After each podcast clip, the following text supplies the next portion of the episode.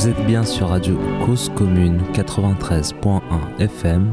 Vous écoutez l'émission Un coin quelque part. Quelquefois dans un coin se cache un bonheur pour moi.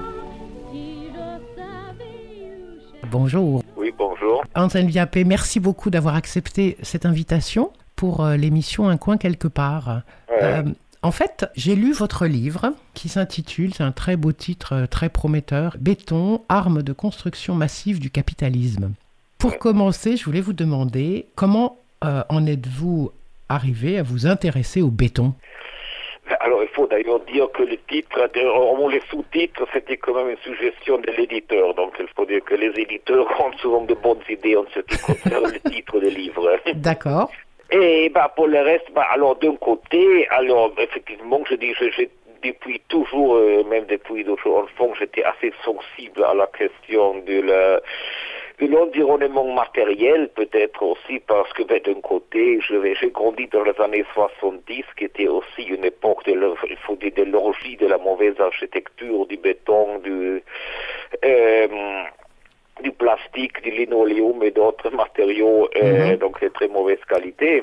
Et de l'autre côté, à l'époque, il existait encore, surtout dans les campagnes, quand même une, cer- une- certaine réalité aussi, par exemple, de mode de vie et donc aussi donc de, de- de environnement ma- matériaux à l'ancienne. Donc déjà, déjà ces contrastes, je, je l'avais senti depuis. de- comme je dis, depuis l'enfance, aussi depuis les séjours que je faisais depuis mes grands-parents en Dordogne, et très différemment par rapport à la doxa progressiste de l'époque, donc j'avais donc senti assez jeune, donc euh, qu'en vérité, donc ce, ce progrès matériel est en général s'accompagnait aussi d'une grosse perte de beauté, de qualité et finalement Mhm. simplement de possibilités de vivre. Mhm, mhm.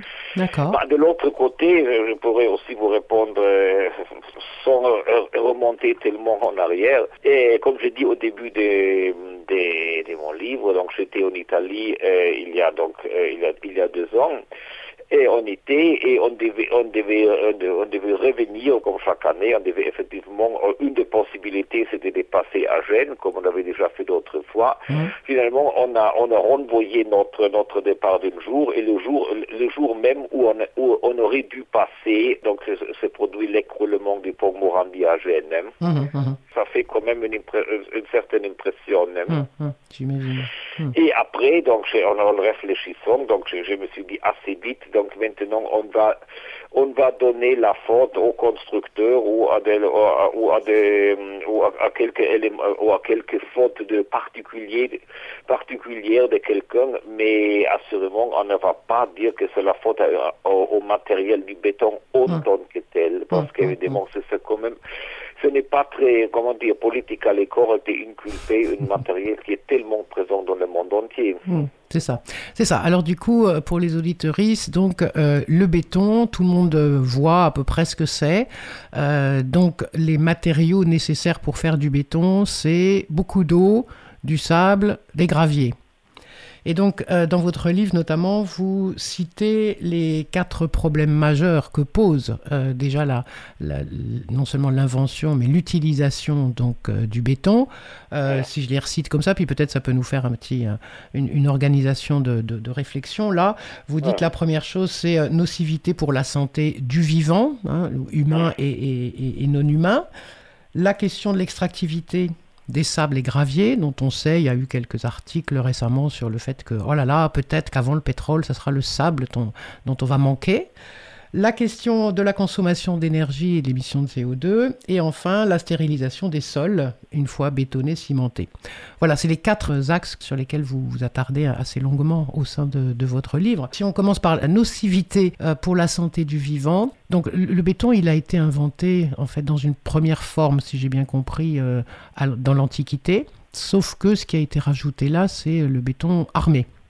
Alors donc, disons donc le- alors d'un côté, il existe comme depuis longtemps une aversion répandue dans une partie de la, du public envers donc le, le côté esthétique du béton. Donc ce, ne- date pas depuis hier que beaucoup de gens trouvent le béton simplement moche. Hmm. Ensuite, mais longtemps, le béton n'était pas considéré particulièrement nocif, sur- surtout sur les compas, euh, au plastique et à la- au pétrole, qui en général sont, et au, par exemple aux pesticides, d'autres matériaux qui ont en général très mauvaise réputation aujourd'hui. Donc, comme je dis, donc, pour organiser mon, donc, mon livre, donc évidemment, euh, j'ai donc un peu décidé de, d'attaquer, disons, le béton sous tous ses angles, Hmm. et j'ai organisé le livre un peu comme, si vous voulez, comme une crescendo, comme on dit en musique. hein. Donc, je commençais donc justement avec le côté, disons, sanitaire et le côté écologique. Mhm. Mais parce que déjà là, par exemple, le- le- il n'y a pas assez de conscience claire sur certains côtés euh, négatifs, par exemple sur les émissions de CO2. Quand même, en même temps, je n'ai pas voulu trop insister sur ce côté-là parce que quand même cela a déjà été relativement bien euh, expliqué par d'autres sources. Donc là, je ne prétends aucune originalité. Donc après, donc euh, euh, ensuite, je, je suis passé à ce qui me tenait davantage à cœur, c'est-à-dire l'impact négatif du béton sur, le, sur la façon de construire dans le monde, ou même sur l'assassinat des architectures traditionnelles. Et ensuite, donc euh, au, dans, au dernier au chapitre, donc je suis passé aussi à expliquer le lien entre le, le béton et la logique capitaliste. hein. Non, oui, je vous explique cela pour dire que le côté, donc par exemple, euh, écologique ou sanitaire est important, mais ce n'était pas le centre de mon livre. Alors oui, c'est pas c'est pas le centre du livre, mais euh, moi j'avais bien envie quand même qu'on évoque un peu ce sujet-là parce que euh, au-delà du terme écologique qui est euh, désormais utilisé un peu partout et tout le monde se prévaut d'une écologie, on ne sait plus trop ce que ça veut dire. On, après être passé sur la différence euh, nature-culture, on en arrive à tout le monde imaginer que tout le monde sait bien de quoi on parle, mais en fait, et notamment, ça parle de notre rapport à nous euh, vivants, humains, à l'ensemble du monde. À un moment, vous parlez de la, euh, de la désensibilisation au monde dans lequel on est qu'induit le béton. C'est-à-dire, vous dites, euh, ben, on est comme si on était dans des forteresses, notamment dans les villes, forteresses urbaines, et du coup, l'humain et le, le- le vivant auquel nous appartenons euh, n'est plus en lien avec la Terre. Oui, oui, donc là aussi, donc pour, donc pour répondre d'abord à votre question avant, oui, donc le béton a une histoire assez longue, mais il faut quand même dire qu'il y a une différence entre le mortier, le ciment, le béton et le Mhm. béton armé. Donc le mortier est très très ancien, après le mortier, donc c'est la chaux avec la avec l'eau. Si on y mélange les gravats, on, ob- on obtient le ciment. Qui est, et ensuite, les Romains ont aussi développé le béton en y ajoutant de la pouzzolane, donc qui, le- qui le rend plus dur et qui euh, notamment a été utilisé pour la construction du, euh, du Panthéon, de la coupole du Panthéon. Hmm. Donc, ce qui parfois permis aux défenseurs du, bét- euh, du béton aujourd'hui de dire, mais oui, mais le béton, c'est très ancien, on, le- on- on- on l'utilise depuis des milliers d'années. Oui. Donc, ce n'est pas complètement vrai parce que d'abord, il a été pratiquement abandonné avec, à la, après l'Antiquité, euh, il a été redécouvert au, au XVIIIe siècle essentiellement. Et, ce- et surtout, c'était euh, son emploi restait quand même assez limité avant qu'on ait, euh, on ait eu l'idée de, de, de, de combiner le béton donc avec une structure en, en fer ou en, en acier, ouais. donc ce qui donne Mm. le béton armé. Mhm. Et C'est simplement qu'avec un béton non armé, on n'aurait pas pu construire, par exemple, des barrages ou des, ou des, ou des gratte-ciels. Oui, ou les grands ponts qui sont... Oui, euh, oui, donc, le, ça. le- donc le véritable saut de qualité donc, euh, a été fait à la fin du 19e siècle avec, la, avec le développement, d'abord en France, du, du béton armé. Mhm. Mhm. Et donc là aussi, donc quand même, son emploi restait encore relativement limité, euh, aussi parce que, surtout dans l'architecture, parce que surtout les classes les plus riches considéraient comme que le, le béton euh, faisait plutôt moche ou c'était considéré plutôt populaire aux prolétaires, raison pour laquelle d'ailleurs souvent la gauche ou les modernistes en architecture l'embrassaient d'autant plus. Mhm. Ensuite, donc c'était surtout avec la, avec la construction des barrages, par exemple le barrage euh, de, de Hoover, euh, euh, donc le New Deal aux, années 30 dans les États-Unis.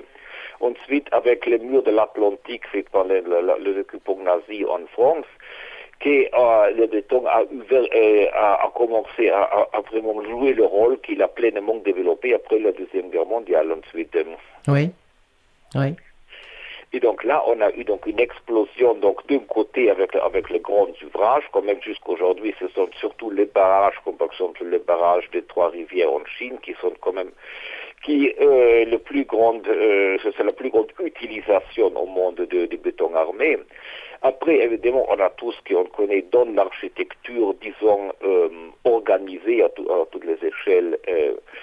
Euh, euh, mais aussi l'architecture, disons, non organisée dans le sens, donc il est très largement utilisé également, donc commencer dans les bidonvilles et dans les favelas du, du monde entier.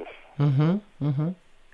Mais comme vous avez dit, donc il y a donc ce que là comporte euh, des, prob- des problèmes surtout parce que même si effectivement une petite quantité de, béton euh, paraît beaucoup moins nocif, par exemple les mêmes quantités de pétrole ou de plastique, mais euh, c'est surtout donc c'est la quantité gigantesque qu'on utilise qui comporte donc à une extraction massive de sable Oui. et donc qui a déjà comporté des, des- des problèmes notables dans les lacs, les rivières et les langues de, euh, euh, euh, de- côtes. Oui. On a donc une, une, extra, une, une émission très forte des valeurs de CO2, dû- dû surtout aux températures qui sont nécessaires pour, le, pour les différentes phases du processus de la production des bétons armés. Oui. Oui. Et on a, aussi, et on a également aussi le problème de la, des déchets. Donc le béton en général, et c'était aussi le point de départ de mon livre, euh, en vérité, ap- et après 30-40 ans, euh, pour continuer à exister, elle a besoin d'une telle maintenance qu'elle commence à devenir, euh, de cette manière, non plus rentable. Donc il y a aussi une tendance à détruire euh, beaucoup donc, des bâtiments en béton. Et après, qu'est-ce qu'on fait avec les déchets énormes qui en restent? Hum, hum, hum. Simplement jetés à la nature. Là aussi, avec dans une certaine une différence du public, parce qu'évidemment, apparemment, une déchetterie pleine de béton, ça ne crée pas dans l'immédiat de si gros problèmes comme par exemple, par exemple une, une- une déchetterie avec des produits chimiques ou nucléaires dans l'immédiat. Dans l'immédiat. Mais évidemment, mais il- c'est- quand même une, euh, c'est- déjà à cause de leur concentration euh, énorme de matériaux qu'à la longue, évidemment, qui commencent également, par exemple, à déturper les paysages. euh, Ouais. Mais on ne sait pas recycler le béton. On peut le recycler, mais là aussi, c'est comme toujours dans le capitalisme, une question de rentabilité. C'est surtout la Mhm. séparation entre le entre l'acier et le béton qui évidemment est plutôt coûteux. Donc, euh, D'accord.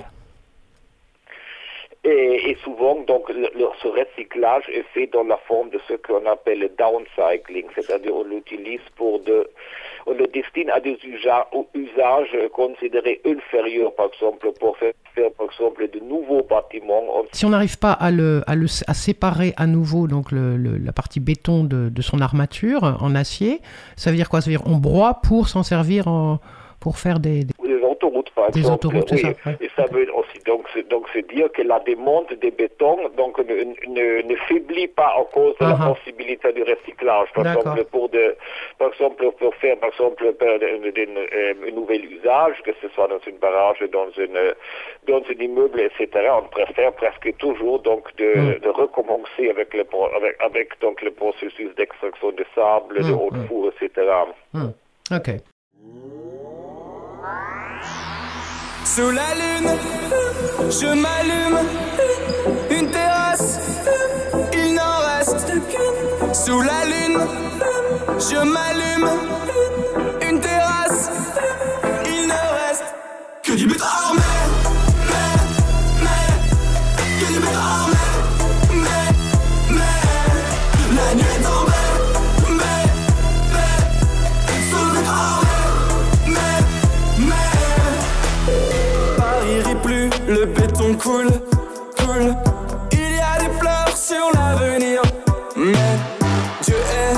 Sur le dance floor.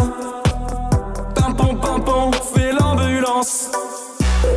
Il ne pleut pas, mais mes yeux coulent, coulent. Il y a des morts sur de la mort, mais l'arme du crime tombée du ciel. Clic, clic, boum, boum, un jour en transe. Sous la lune, je m'allume. Une terrasse, il ne reste que du armé.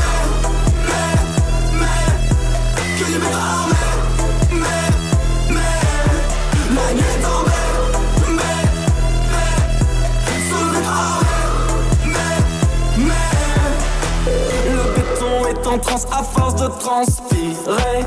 Tu sais jamais où ça commence à empirer. La ménagère est déprimée, l'aménagement du territoire. Le mètre carré se tard.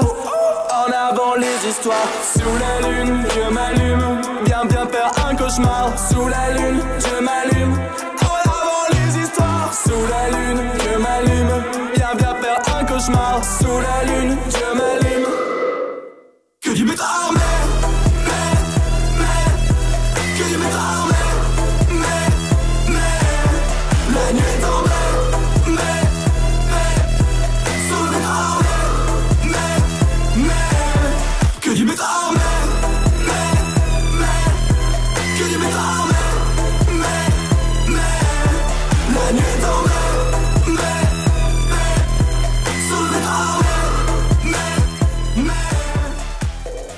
Alors, l'autre sujet qui intéresse vraiment l'émission Un coin quelque part, parce que nous, on est vraiment sur le sujet de l'habiter, l'habitat, et qu'est-ce qu'on habite et comment on habite.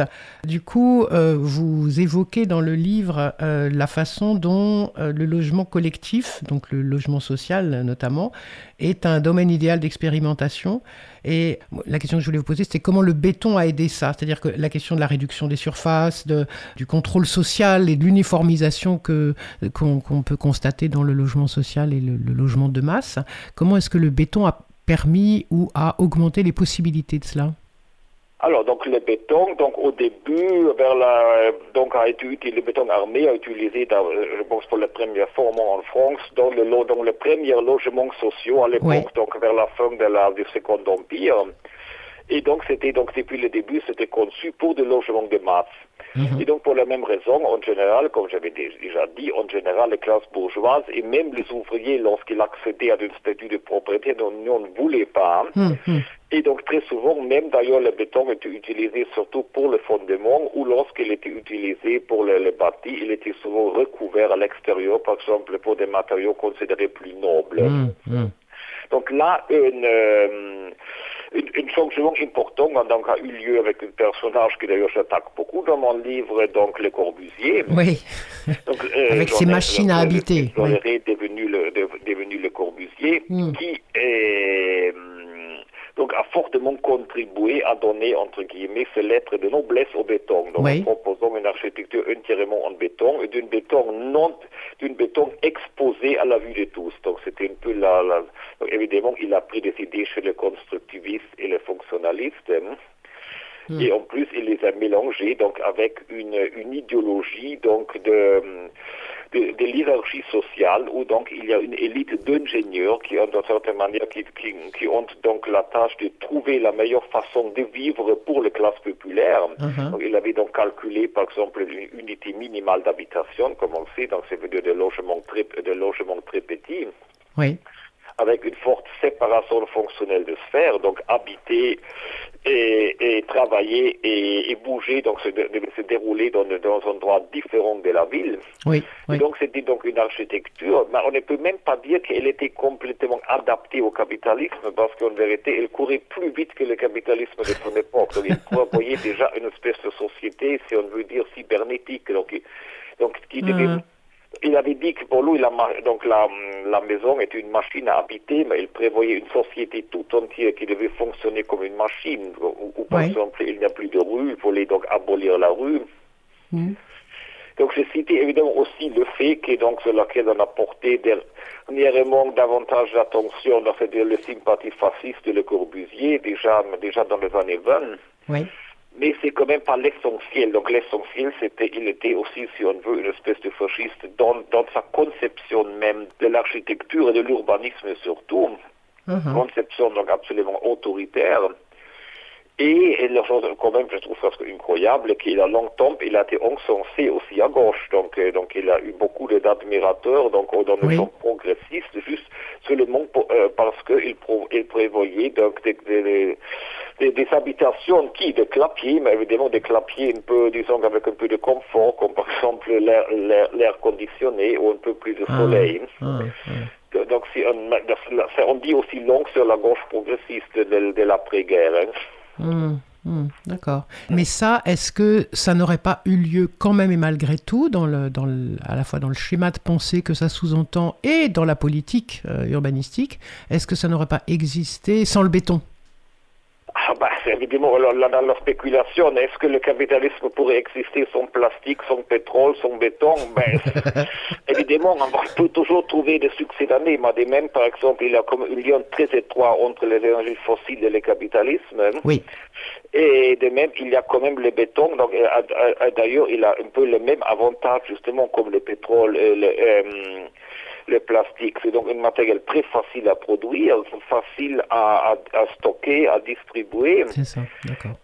Sur le plan technique. Mais de l'autre côté, sur le plan un peu plus subtil, presque psychologique, c'est Mm. aussi donc une matériau qui, une matériau qui est parfaite pour la modernité, euh, parfait la- pour la modernité parce Mhm. que c'est toujours le même. Donc il annule toutes les différences. Donc Oui. il n'a plus aucune autonomie des lieux ni des groupes sociaux. Comme j'ai euh, beaucoup insisté de mon livre, c'est une espèce d'abstraction matérialisée. Oui, oui.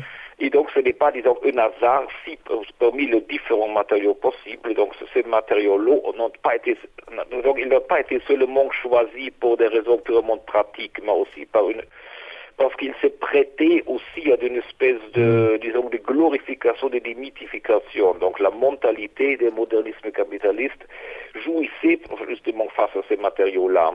Hum, hum. Mais pas le même rapport comme euh, maintenant, je de dire, comme avec euh, les égouts, par exemple. On ne peut pas avoir une ville avec euh, sans égouts, mais évidemment, les égouts ne sont pas objets d'une espèce d'admiration. Tandis le béton, comme aussi le plastique, suscitait un véritable engouement, surtout dans l'après-guerre. Oui, oui. Oui, oui.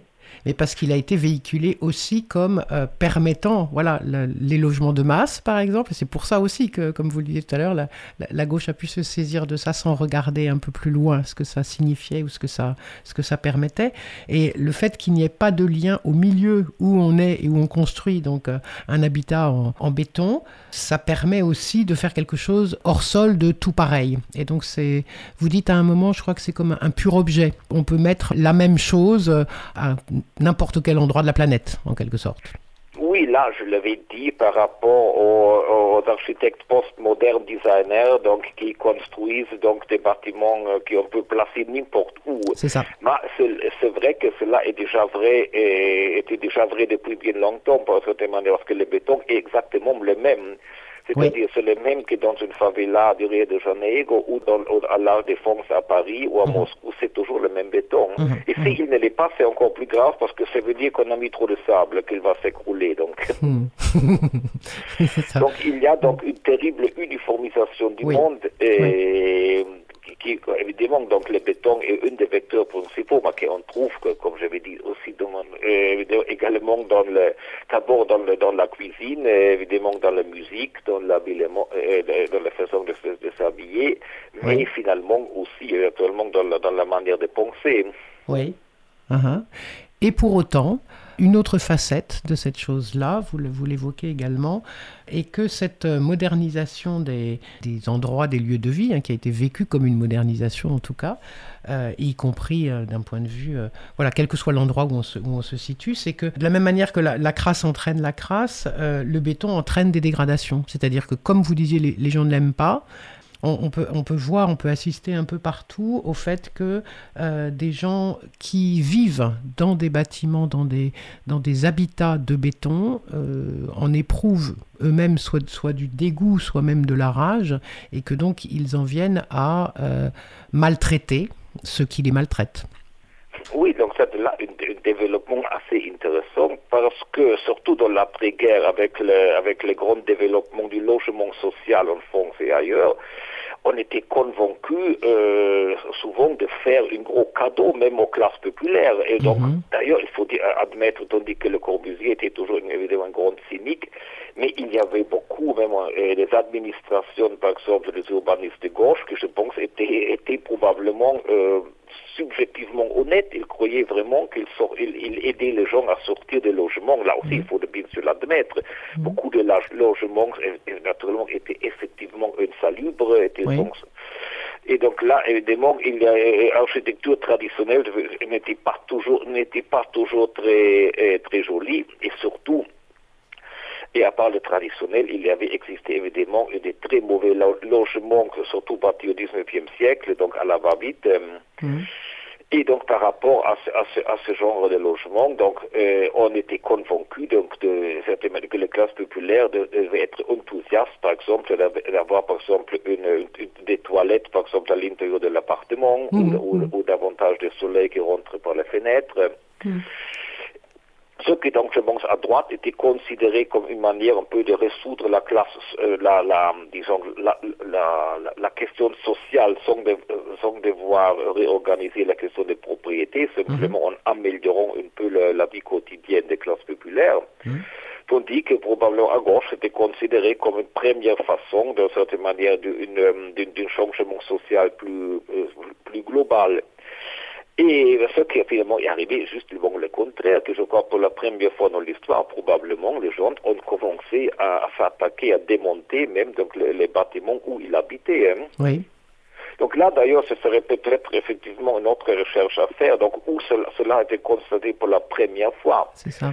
Donc c'est sûr que c'est dans les années 60, on a les premières villes satellites notamment, et en France, comme par exemple la, la, la Sarcelles, on a la même chose en Italie, et un peu, un peu partout maintenant, mais c'est intéressant de voir qu'on on constate la première dégradation des immeubles de la part de leurs habitants même, surtout Oui. des plus jeunes. Oui, oui. Parce qu'à ma connaissance, je pense que pour, pour euh, déplorable que, que pouvaient être le- le- les logements, par exemple, à Paris au 19e siècle, pour les ouvriers, je ne crois pas qu'ils se mettaient à démolir, à démolir leur propre logement. mhm, mhm.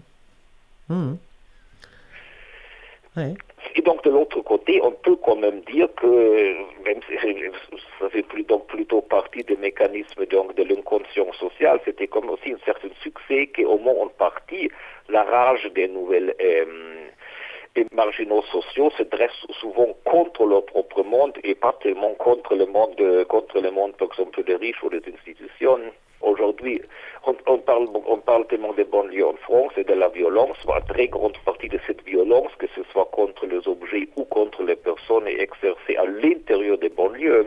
Donc du, du mépris de soi et de la violence oui, donc, retournée vers soi. espèce de- oui, justement, des mépris de soi, par exemple, qui probablement est un phénomène complexe. Et ça peut être parfois le mépris, par exemple, de ceux qui ont un peu mieux réussi sur le plan matériel, lorsque, par exemple, on crame les voitures pendant certaines voies urbaines.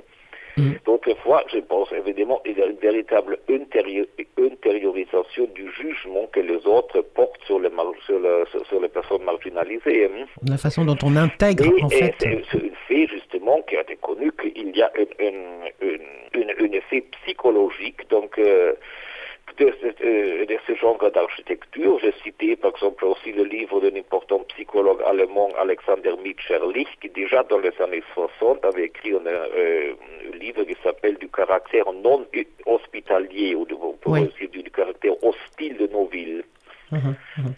Là aussi, je pense que c'était vraiment quelque chose finalement d'assez assez nouveau, aussi d'assez inattendu pour, le, pour les urbanistes. Hmm. Alors oui, il y a la question de la ville, mais là, là où on en était euh, euh, sur la question de la haine ou de, de- ces habitats-là en béton, c'est aussi parce que vraisemblablement il y a l'intégration de cette violence qui est faite et qui est donc retournée sur elle-même et que les gens retournent sur eux-mêmes. Et puis il y a peut-être des choses hyper euh, très pragmatiques, c'est-à-dire que dans les logements sociaux construits en béton, euh, la question de l'acoustique se pose. euh, la question du phonique, la question du thermique, enfin, il y a- il y a quand même beaucoup de choses qui font que c'est compliqué d'y vivre, en fait. Oui, d'abord, il y a évidemment la répétition à l'infini du même, euh, de la même structure, qui évidemment étouffe toute idée d'avoir d'être un individu, d'être Oui. dans le monde. Là, on se sent donc très, très fortement réduit vraiment à n'être que petite rouelle d'un grand mécanisme. Voilà. Donc, une, répétition de la, de la logique taylorisée des usines. Voilà, où on choisit rien, ouais. Mais évidemment, c'est le premier effet. Et il y a aussi, donc, justement, moi je pense que ce sont des choses vraiment même difficiles à cerner, probablement quelque chose de hostile dans, dans certains matériaux, comme, comme, comme le béton, euh, par rapport à, au ma- au- à des matériaux naturels, comme, par exemple comme la, comme la pierre ou comme le comme le bois ou comme le- ou, d'autres choses qui créent quand même une, espèce de disons de, de osmose de rapport entre entre le corps humain et les, éle- et les éléments qui, qui, qui- qui normalement l'entourent. Oui. Oui. Et en plus, ben, je pense aussi que dans les, dans les cas, parce que justement, par exemple, des banlieues, les gens sentent vraiment que ces architectures ont été faites simplement pour les contenir. Donc, euh, donc ce n'est pas des, donc, donc c'est vraiment pour les tenir dans une espèce d'emprisonnement à vie. Hum, hum, hum. Il y a, il y a de la, du, du contenant, de la contenance, il y a du contrôle social, hein, puisqu'on vient vérifier euh, comment, comment vous habitez bien, ce qui est prévu, euh, de la manière dont c'est prévu. Et, euh, et, et puis, aucun choix qui n'est donné aux personnes qui vont habiter là où elles vont habiter. C'est-à-dire qu'il n'y a pas de discussion. Quoi. Oui, même si évidemment, il faut dire qu'en même temps, c'est, euh, aussi ce modèle du, du clapier, évidemment, c'est très français. Donc, on trouve, par exemple, dans les pays anglo-saxons, souvent un modèle pavillonnaire, même pour les pauvres. Mais finalement, les résultats ne sont pas très différents. Voilà, hein. les résultats sont un peu Parce les mêmes. Quand ouais. même, euh, quand même donner pas, évidemment, c'est-à-dire la question du logement fait donc partie d'un ensemble de conditions de vie, non Parce que sinon, on risque de tomber dans la vie d'une urbaniste anglaise que je cite dans mon livre, qui pratiquement explique toute la dégradation des bonnes, des par exemple, des banlieues en Angleterre exclusivement avec l'architecture. hein. Mhm. Ce qui évidemment finalement est une explication un peu trop facile. hein. Mais on ne peut pas, euh, bah, bah, parce que cela, il semble qu'il est donc, euh, et parce que là, dans ces cas-là, donc on finit par ne pas plus considérer toutes les autres questions, comme par exemple le chômage, euh, la destruction, par exemple, des, des- des- des rapports de famille et de voisinage, euh, Hum. et en général le sentiment d'exclusion. hein. Donc, donc, donc, si évidemment, si, si, si les matériaux, évidemment, ils jouent une grande, et l'architecture, ils jouent une grande rôle, et, et les- on ne peut quand même pas penser que, euh, que rien, en, qu'en changeant l'architecture, on, on, on, On changerait a tout. des Ouais, résultats magiques du changement. Hum, hum. comme un arbre dans la ville. Je suis né dans le béton, coincé entre deux maisons, sans abri, sans domicile. Comme un arbre dans la ville.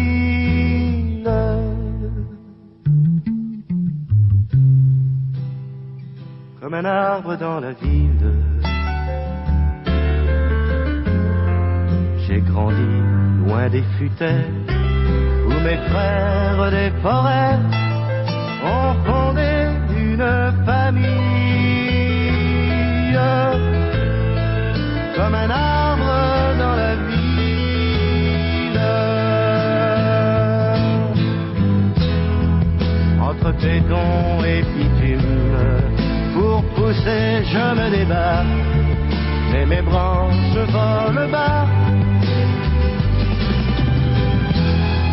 Si près des autos qui fument, entre béton et.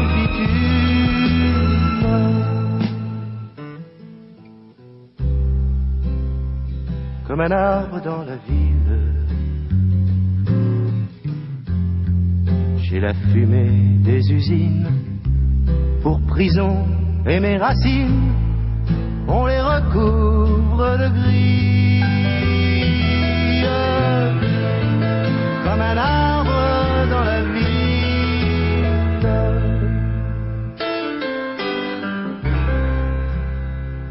Comme un arbre dans la ville.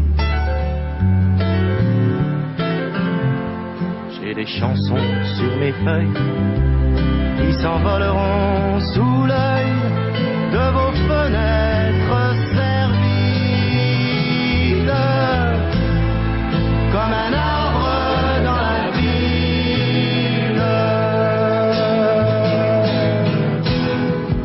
Entre béton et bitume, on m'arrachera des rues pour bâtir où j'ai vécu. Des parkings d'honneur posthume entre béton et bitume.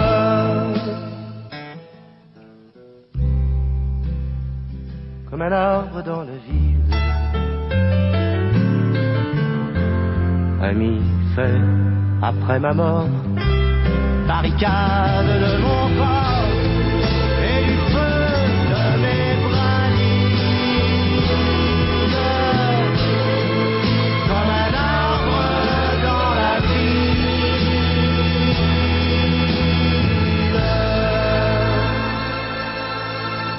dans la construction et même dans l'habitat, on, a généralement, souvent, nous autres humains, euh, soit un fantasme, entre guillemets, de longévité ou de, longue durée, et notamment pour euh, la question de la transmission, quand les gens achètent un bien immobilier, achètent leur, euh, leur lieu de vie, à la fois pour être tranquille, mais aussi pour le transmettre.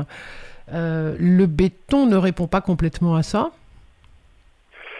parce Oui, qu'il n'est pas si... Effectivement, en général, l'économie distingue euh, entre les biens euh, consommables à l'immédiat, ce qu'on appelle, on, on appelle euh, des mis durables et les biens durables, Ouais. donc ce sont les immeubles. Donc on présuppose, presque par supposition, qu'ils ils durent très longtemps, en général plus de personnes qui y habitent. Oui, Voilà aussi pourquoi, de- de- depuis toujours, donc, la, la possession d'abord de la terre et ensuite des immeubles est, con- est considérée aussi comme ce qu'on peut laisser à d'autres générations. oui.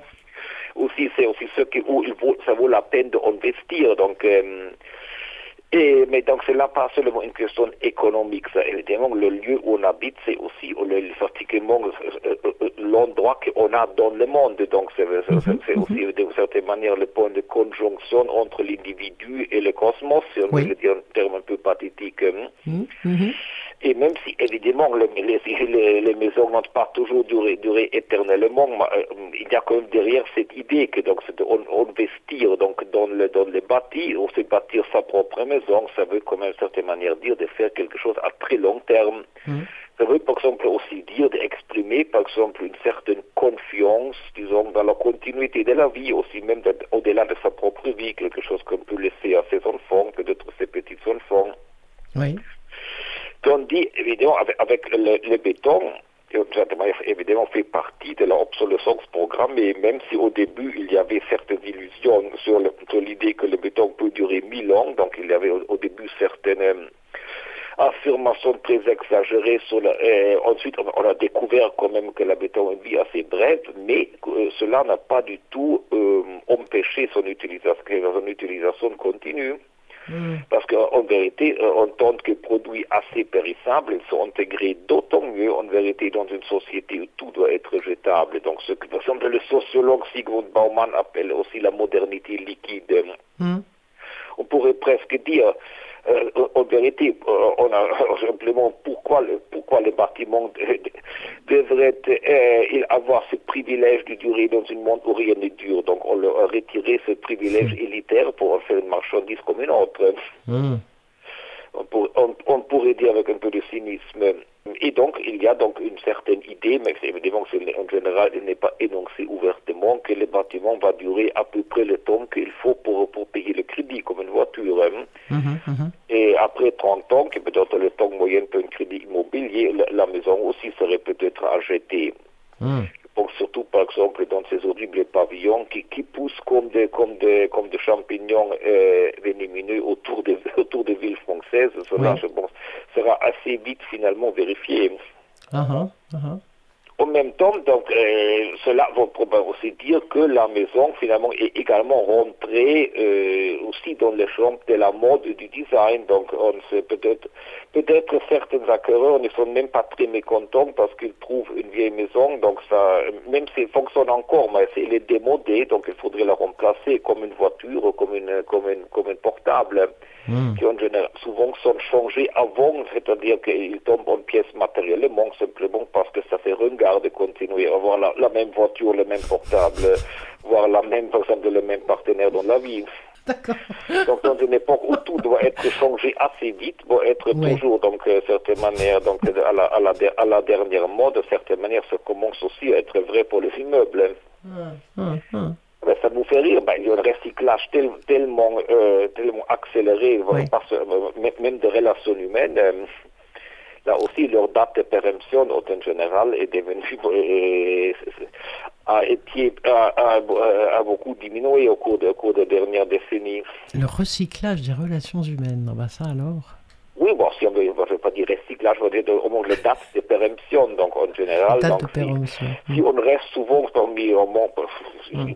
donc souvent, là, parce que même une, une relation, ça dure souvent quand même 3, 5, 7 ans après, donc c'est considéré presque normal qu'on se laisse chercher notre partenaire. Évidemment, ce n'est pas toujours le cas, mais là aussi, il y a- évidemment, toutes les statistiques démontrent certaines Ouais, volatilités, même, de, même des rapports de couple ou, ou même de famille. Hum, hum. Et, donc l'immeuble participe de certaine manière Participe de cette espèce de, de- de- de changement accéléré qui évidemment est absolument essentiel aussi pour faire tourner, pour faire tourner l'économie. C'est ça, donc. Autrement, on ferait comme déjà le disait un auteur dont je cite longuement William Morris, euh, à la fin du 19e siècle, on considère une société un peu plus raisonnable, euh, mettrait longtemps à bâtir des maisons très solides et après on les gardera presque pour toujours. Ouais, ouais. C'est ça, donc on construit le plus vite que possible, en grand nombre, euh, et ça ne tient pas longtemps, c'est prévu pour que ça ne tienne pas longtemps, pour qu'on puisse reconsommer à nouveau et reconstruire autre chose. Ok? Mais ça, on voit bien sur des tas de sujets que ça ne tient pas et que ça signifie des choses concernant un effondrement, et donc cette façon-là de, concevoir les choses, est-ce que ça n'est pas aussi une démonstration de, l'effondrement euh, dont, dont, parle, on parlait beaucoup de gens là, toutes ces- ces dernières années, l'effondrement de la société capitaliste qui a engendré tout ça, qui a, qui a enfanté tout ça. Les ruines que provoque le béton ne sont pas les ruines qu'on trouve charmantes dans les villages. Est-ce que c'est de ça que vous voulez dire? Ça voulait dire que ça participe aussi de l'effondrement de la société dans laquelle nous sommes actuellement? Ben alors, mais là, on pourrait répondre à, à différents niveaux. D'un côté, oui, en effet, j'ai aussi rappelé ce fait que le béton, donc évidemment, produit énormément de déchets, comme d'ailleurs aussi d'autres, pas seulement le béton, toute l'architecture moderne, mais ce ne sont pas du tout des déchets qui se prêtent à quelque romantisme des ruines.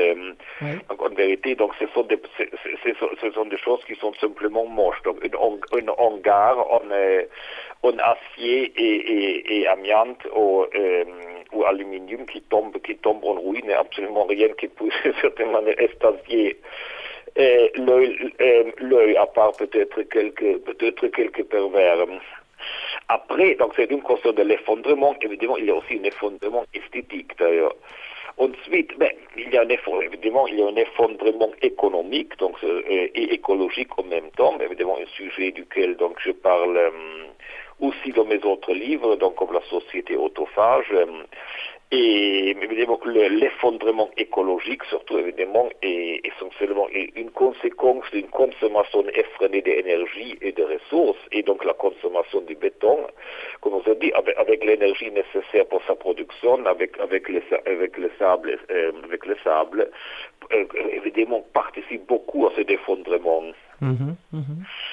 Après, euh, oui, on peut aussi également parler aussi d'une euh, de manière, de manière moins euh, visible, disons dans les statistiques, on pourrait aussi parler d'une forme de un, un effondrement psychique parce que évidemment cette perte de la maison comme repère est, Mhm. fait quand même partie là aussi d'une perte, si on veut, du, du, du repère symbolique, d'une perte un peu de toutes les structures qui permettent aux individus de se ancrer dans le monde, que ce soit par exemple la famille, traditionnellement un métier, vraiment euh, un métier aimé, les, voisinages, donc aussi certaines aussi certaines structures qui ont une certaine existence historique, même pas éternelle, comme le syndicat, par exemple le- les corporations d'artisans les, idéologies politiques, etc. Ce sont toujours des traits d'union, de certaine manière, permet de, se- de se- avoir une place euh, dans le monde. Mais dans tous ces places-là, évidemment, la maison, évidemment, est une des choses les plus, de manière, aussi les plus valorisées sur le plan symbolique. On pourrait, par exemple, citer aussi les écrits, par exemple, de Gaston Bachelard à, ce Oui, sujet et justement avoir transformé de même la maison, donc avec toute sa charge symbolique, dans une simple marchandise qu'on peut euh, sujet à un recyclage rapide, évidemment, est probablement une, une des manières dans lesquelles la logique capitaliste est finit, de certaine manière, pour s'y tirer, euh, comment on dit, euh, une balle dans les pieds Mhm.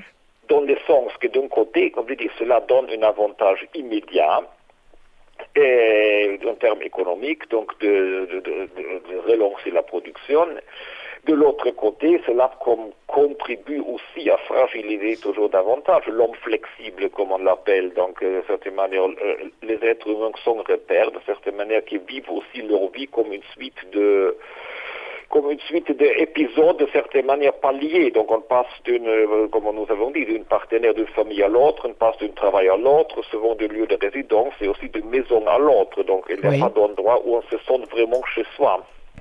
Il n'y a pas d'endroit où on se sent chez soi euh, et où on, on construit des choses mentalement autres. Oui, aussi, où on peut aussi se connecter à une histoire, par exemple, des générations passées ou d'autres choses qui, ont, euh, qui, ont qui, qui se sont passées dans, dans le même endroit. Hmm. On pourrait d'ailleurs, si on veut, par exemple, on peut faire un peu le même, le même raisonnement, par exemple, aussi sur le meuble. Sur le, Les meubles, les meubles, ah oui, le, le mobilier. meuble à oui. l'intérieur, donc euh, évidemment, par exemple, avoir par exemple une table sur laquelle déjà mangeaient par exemple les grands-parents, cela crée quand même une espèce de lien avec, avec les expériences d'autres générations, je trouve. hein. Oui, euh, là on, on parle, on parle par exemple de quelque chose de très occidental. Euh, Est-ce que ceci, euh, enfin bon, on n'est pas en train de chercher l'universalisme à, à tout craint, mais il se peut quand même que des vivants, des humains, des modes de vie, des modes d'habitat, d'habiter qui soient différents et qui ne cherchent pas ou n'aient pas besoin d'avoir euh, ce matériel, ce mobilier, et ou voire même une, une maison, euh, voilà, avec des murs et un toit.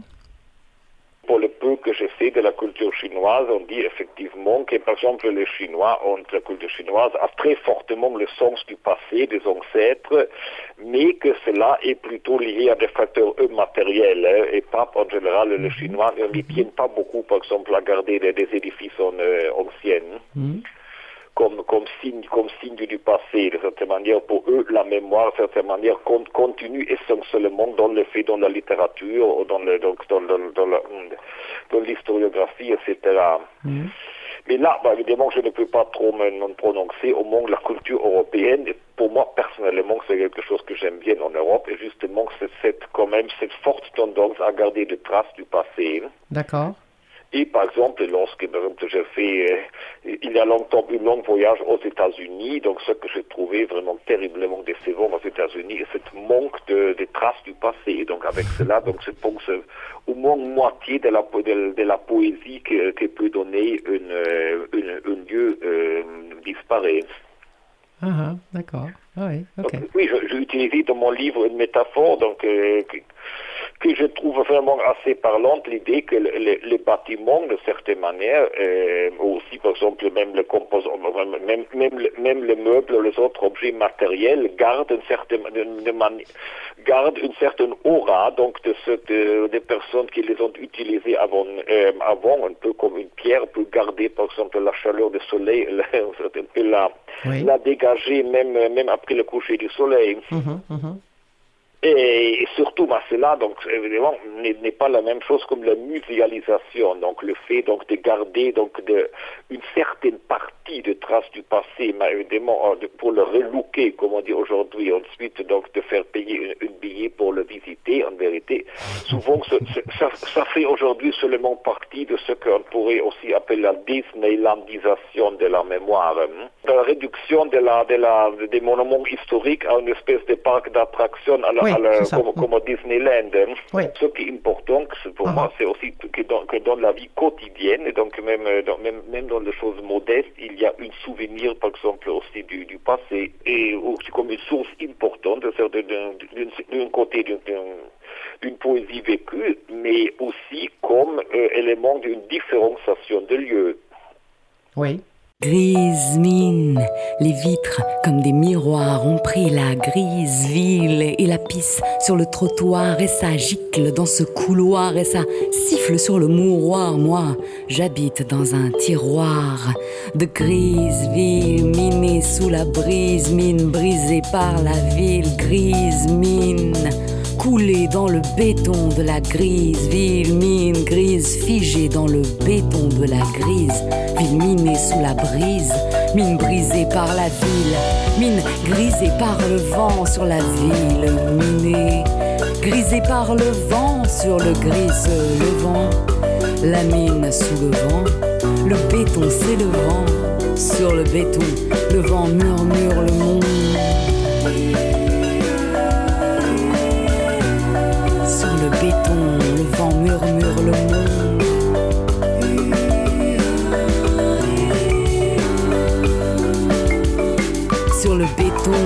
L'usure de nos rêves, notre planète oubliée, griffure des révoltes de nos âmes toutes pliées, rature sur l'immonde de nos armes toutes vidées, au fur et à mesure de nos larmes, toutes liées, le vent murmure, il y a des les champs qui blondissent dans les gorges, l'écorce rougit des cœurs qui craquent sous l'orme blanc, les sourires d'eau douce qui coulent sur les torses des marins rêveurs et des pêcheurs d'amants.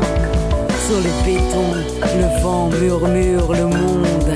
Et s'il y a la terre, c'est pour soir aux étoiles. Le désert à l'espoir. Entre nos pierres étroites, il y a des cris d'autre part, des envies d'envol, des soupirs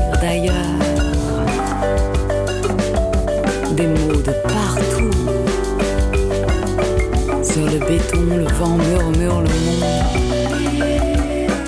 Une partie de mon livre est consacrée quand même à d'une éloge de- des architectures traditionnelles et surtout donc de deux facteurs. D'un côté, qui sont en général liés aux matériaux disponibles euh, sur le Sur euh, place, dans oui. l'endroit, parce que dans, le- dans les pierres, les bois, et le fait que, euh, de sont en général une, euh, ils présentent, ils présentent une certaine unité à, à à dans les rayons, dans, dans un certain rayon, dans une région, et en même temps, euh, ils, ils- ils varient fortement d'une région à l'autre.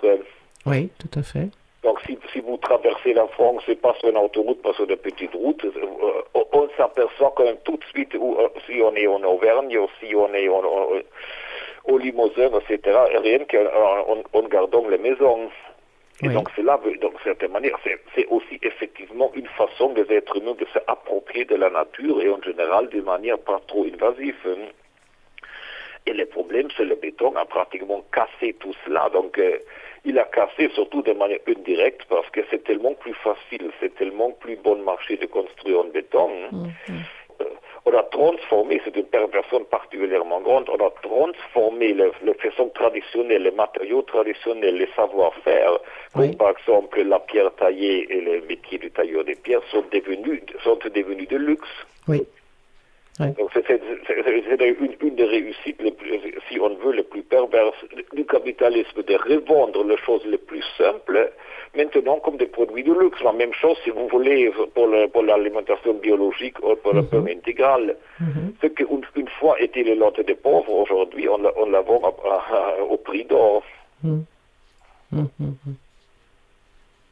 Ok.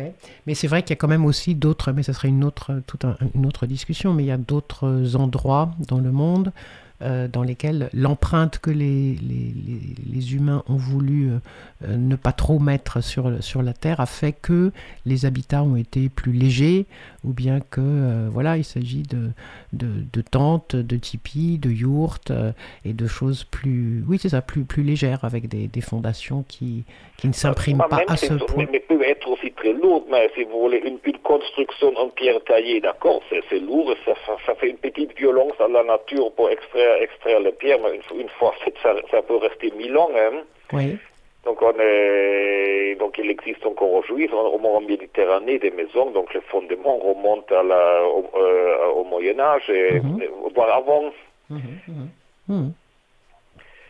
Il m'est arrivé en, en, en- en- en Italie de visiter des maisons, mais pas des monuments historiques, des maisons comme ça qui sont peut-être, par exemple, la, la- le premier étage est de, la- par exemple, du XVIe siècle. Bon, il y a une partie avec, des- avec des murs romains, et si on descend dans la cave, on arrive même dans la culture pré-romaine, et donc tout cela, Ouais, donc ça, euh, ensuite a été, a été intégré et mélangé.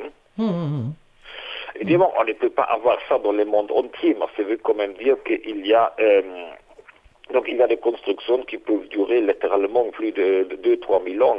Ouais, ouais. Et Dans ces cas-là, même, cette- cette- même l'extraction des ressources, certains disons, se justifie. Évidemment extrêmement différentes. Du fait, par exemple, de vider un lac entier de ce sable, comme le, la- le Oui. lac en Chine que j'ai cité dans mon livre, tout en sachant que tout cela évidemment est consommé probablement donc, dans, dans la construction de une, euh, quelques banlieues que de toute manière, après Oui. quelques décennies, vont disparaître et on va, peut-être recommencer le même processus s'il y a encore du sable. S'il y a encore du sable. Voilà. Ça. Hmm. J'ai cité aussi dans mon livre là, les dictons bibliques on dit nombreux comme le, comme le grain de sable au bord de la mer, Mm. parce que dans l'imaginaire commun, le, le sable est la chose la, la plus abondante qui existe dans ce monde. Oui, oui. Il ne peut jamais terminer. Et, et là aussi, donc, d'avoir épuiser même les réserves de sable, c'est une autre de, de réussite absolument paradoxale de la logique marchande. Tout à fait. Et de même que celle de l'eau. Oui, de, euh, l'épuisement de l'eau, l'épuisement Oui. de l'air aussi. Donc, euh, on a réussi à épuiser les choses apparemment le plus inépuisable. Ah bah voilà. Oui, c'est peut-être Ouais, pas, très- pas optimiste, on me dit, mais Non. en même temps, je pourrais quand même euh, aussi dire que, justement, je- il faut critiquer le béton aussi parce qu'il a détruit les architectures traditionnelles. Oui. Et si on regarde l'incroyable richesse des architectures traditionnelles, là, au contraire, je trouve que ça permet comme un certain optimisme. Cela démontre effectivement la, la grande créativité, l'inventivité de, de l'être humain. hein. Mhm, mhm, mhm. Donc, on peut quand même... Et, et l'adaptation à son milieu, comme vous le disiez tout à l'heure. Oui, adaptation dans son milieu et la capacité donc de- aussi de trouver des solutions non invasives, de, de trouver, de unir très souvent l'utile et le poétique, parce que vous le dites.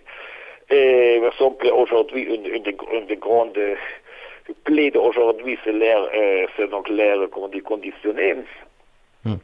Et, mais là aussi, donc, et qui est une conséquence de construction en béton, tandis que la, la climatisation, tandis qu'il y a, il y a beaucoup de cultures qui avaient, avaient trouvé des, des solutions très astucieuses justement pour éviter la chaleur excessive en été, Bien sûr. Mhm, tout à fait. Avec en, passant, en faisant passant des, des- des courants d'air, euh, en mettant de, de l'eau à l'intérieur des maisons, etc. Oui, oui. Et donc, même bah, là, ce serait peut-être même peut-être trop optimiste, mais si on pense aux milliers d'années de, de construction humaine d'un côté et de l'autre côté hein, au siècle euh, de béton, on pourrait presque espérer que donc le béton ne fait, fait, pas- fait permet de dire que, que malgré tout la société marchande, la société capitaliste a été une parenthèse, même si c'est très douloureuse dans l'histoire de l'humanité, mais n'est pas du tout Mm, le, mm, le mm. dernier mot. Ouais, c'est ça. Mhm. Capitalocène. Ouais. Oui, le capitalocène, c'est aussi justement une mot qu'on propose comme alternative au anthro- anthropocène. D'ailleurs aussi, quelqu'un, on a- proposé d'ailleurs beaucoup de, d'alternatives encore au capitalocène, bah, aussi proposé, je crois, le, bét- le, le- je ne sais pas comment ça s'appelle, le, béton au Seine, ou de, toute- de toute manière, en disant que si un jour les géologues du futur vont euh, faire des fouilles, ils vont Mm. peut-être reconnaître le, 20e siècle justement par l'énorme présence de, de ce Mm. matériel géologique qui est, qui est le béton. Mhm, mhm, mhm. Ouais, les traces que nous avons laissées là. Le béton en anglais on dit concrete. euh, Oui. Et pour, pour, pour dire qu'effectivement, le béton est vraiment la concrétisation, c'est-à-dire la face euh, matérielle et visible de cette abstraction qui, qui gouverne le capitalisme, Mhm. qui est le, tra- le travail humain réduit à, à son simple dépense d'énergie, donc ce que Marx appelle le, le côté abstrait du travail. Mhm, mhm. Donc, c'est-à-dire le travail considéré non dans sa multiplicité d'activités qui créent différentes valeurs d'usage, mais comme une, comme une euh, réduite à une simple dépense d'énergie indifférente euh, à, tout, à tout contenu. Mhm. Et donc, cette espèce de, de, de gelée, euh, euh, comme, comme l'appelle Marx, de certaine manière, trouve effectivement son expression, oui, d'un côté, il faut le dire, dans le, euh, dans le plastique, et de l'autre côté, dans le béton. Également, une, mat- une matériau qui, qui n'a pratiquement pas de qualité propre, qui se présente comme une simple quantité sans qualité, sans distinction. Et, qui, évidemment, c'est peu une métaphore, quand même, je- on, on peut voir, on veut dire, dans, dans, dans, dans le concrete, ou dans le concrete, ou comment dire, dans l'espagnol de l'Amérique du Sud, on peut, on peut effectivement voir une espèce de, de, de, de devenir visible de l'abstraction marchande. Mhm. Mhm, c'est ça. D'accord, alors ben, je vous remercie. Donc je suis vraiment content de tout d'avoir l'écho qui a trouvé ce livre. Donc, euh, je dis, j'ai parlé de quelque chose qui était dans l'air, mais que peut-être euh, on n'avait pas encore formulé de cette manière-là. Super. Ouais. Eh bien, tant mieux. Merci beaucoup, Ansel Yappé. On va, on va terminer là cette émission. Il y a peut-être à une autre fois sur un autre sujet. Ouais. Ok. À très Oui. bientôt alors. À bientôt, merci à toi. Au revoir. Au revoir. ouais. Partout, les mots crépitent quand le sort nous consume. Quand tous nos soupirs fument. Des envies d'envol, des désirs d'en haut, des signes d'un halo, un cri lumineux d'existence folle. Entre nos pierres, le feu qui jamais ne réduit nos rêves en cendres. Entre nos pierres, l'espoir qui jamais ne réduit nos rêves en cendres. Sur le feu,